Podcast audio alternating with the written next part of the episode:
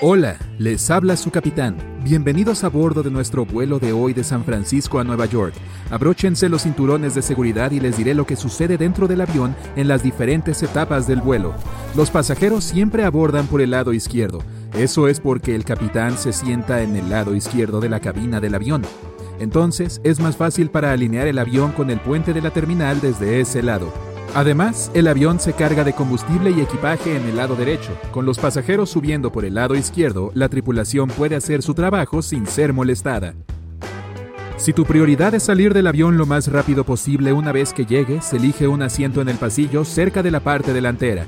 Si deseas tener el vuelo más cómodo, elige uno en el medio del avión, porque la turbulencia es menos perceptible ahí.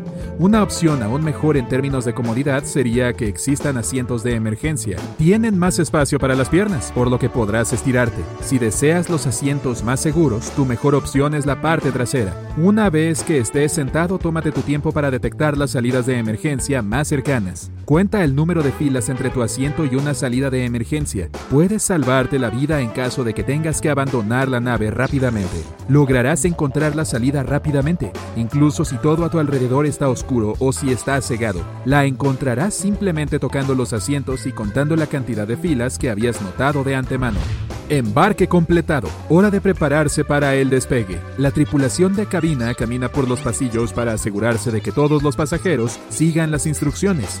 De acuerdo, todos tienen sus cinturones de seguridad abrochados y las persianas abiertas. No hay nadie en el baño y la pista está despejada. ¿Por qué todavía no nos estamos moviendo? Podemos irnos. Resulta que la aeronave debe esperar un rato por seguridad. Cuando un avión despega, activa dos fuerzas poderosas. Una es la corriente de chorro, un gas que se mueve rápido y es tan fuerte que puede volcar fácilmente un automóvil. Entonces nadie puede estar cerca del avión. La otra fuerza son los vórtices de la punta de las alas que son el resultado del viento que genera la sustentación del avión. Estas poderosas fuerzas de rotación van desde ambas alas y permanecen en el aire durante unos 3 minutos después del despegue. Si un avión despega mientras los vórtices de las puntas de las alas del anterior todavía están ahí, el piloto perderá el control de balanceo sobre el avión. Entonces la nave se volcará y estrellará. Por lo tanto, ningún avión puede despegar sin esperar al menos tres minutos después de que salga el anterior. De regreso a la cabina del piloto, hay dos personas ahí, el piloto y el copiloto. En caso de que algo le ocurra al piloto, el copiloto puede asumir el control. Ambos ingieren comidas diferentes para reducir el riesgo que ambos se sientan mal. Mientras que el primer piloto controla y ajusta el piloto automático, el segundo monitoriza los controles y se comunica con la torre de control. Además, existen listas de verificación para cumplir con los estándares de seguridad en las diferentes etapas de la ruta. Entonces, mientras el capitán se concentra en la ruta, el copiloto puede completar la lista de verificación y asegurarse de que todo vaya de acuerdo con el plan. Volar es caro, por lo tanto, no solo los pasajeros, sino también la aerolínea quieren que el vuelo sea lo más rápido y corto posible. El camino más corto es siempre en línea recta. Aún así, las rutas de los aviones parecen un arco. Es porque la Tierra no es plana como la vemos en un mapa, es una esfera. Entonces, estas líneas solo parecen arcos cuando las proyectamos en un mapa. En realidad son bastante rectas. Cada aerolínea y cada avión quieren volar de la manera más eficiente, pero hay cientos de aviones que vuelan todos los días, a menudo en la misma dirección, por lo que la autopista aérea es bastante transitada. Los datos de ruta de cada avión están planificados de antemano y se cargan en un sistema. Hay varias para que el piloto tenga opciones si algo sale mal o si cambian las condiciones meteorológicas.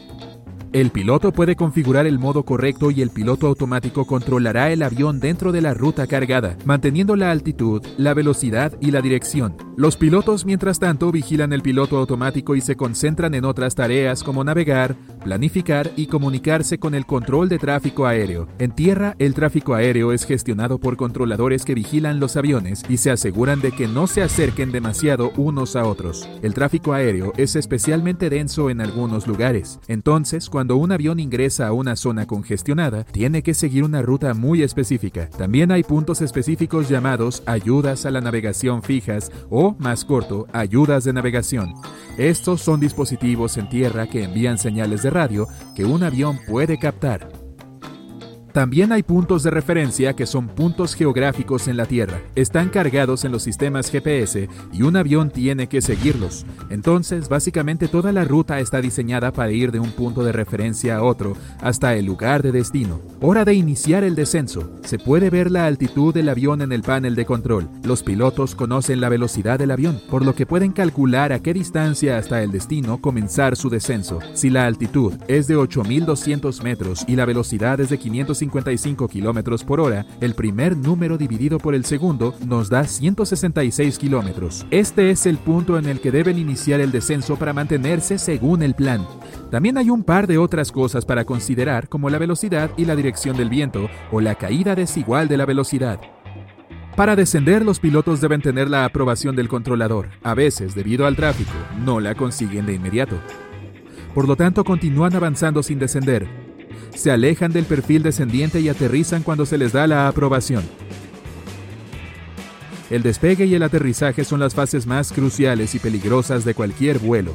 Eso es porque el piloto tiene menos tiempo y espacio para reaccionar ante cualquier problema que ocurra. En el aire, incluso si ambos motores dejan de funcionar, un avión no comenzará a caer, solo empezará a deslizarse por el cielo, perdiendo aproximadamente 1,6 kilómetros de altitud cada 16 kilómetros. Entonces, el piloto tendrá unos 8 minutos para reaccionar y encontrar un lugar seguro para aterrizar. Si un motor falla durante el despegue o el aterrizaje, los pilotos solo tendrán unos segundos para decidir si deben despegar y lidiar con el problema en el aire o cancelar el despegue. Incluso si sucede algo, cancelar el despegue no siempre es una opción.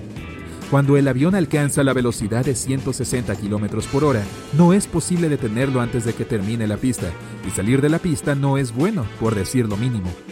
Para garantizar la seguridad de todos, las reglas en estas etapas del vuelo son especialmente estrictas. Debes activar el modo avión en tus dispositivos para asegurarte de que las señales que transmiten los dispositivos no interfieran con los sistemas electrónicos del avión y no bloqueen la frecuencia de la radio. Probablemente hayas escuchado el sonido de un clic que hace un parlante justo antes de que tu teléfono celular reciba una llamada, si está justo al lado del parlante. Estos sonidos son los que el piloto podría escuchar en lugar de las instrucciones se comunica con el control de tráfico aéreo. Incluso una interferencia de un segundo puede causar mucha confusión. Solo algunos tipos de teléfonos celulares pueden causar este problema y es una combinación de factores. El tipo de teléfono, qué tan lejos está de la cabina y cuántos celulares no están en modo avión. La tripulación de cabina no puede asegurar cuál de los pasajeros no puso su teléfono en modo avión, pero los pilotos siempre sabrán cuando muchas personas no lo hicieron. También deben mantener la persiana de la ventana abierta durante durante el despegue y el aterrizaje por razones de seguridad. De esta manera, tus ojos se acostumbrarán a la luz o a la oscuridad del exterior. En caso de una emergencia durante estas peligrosas etapas del vuelo, las personas que se sientan cómodas con la luz natural reaccionarán y evacuarán más rápido, lo cual es de vital importancia cuando cada segundo es crucial. Por la misma razón, las luces del avión se atenúan. De esta forma, la luz será lo más cercana a la del exterior.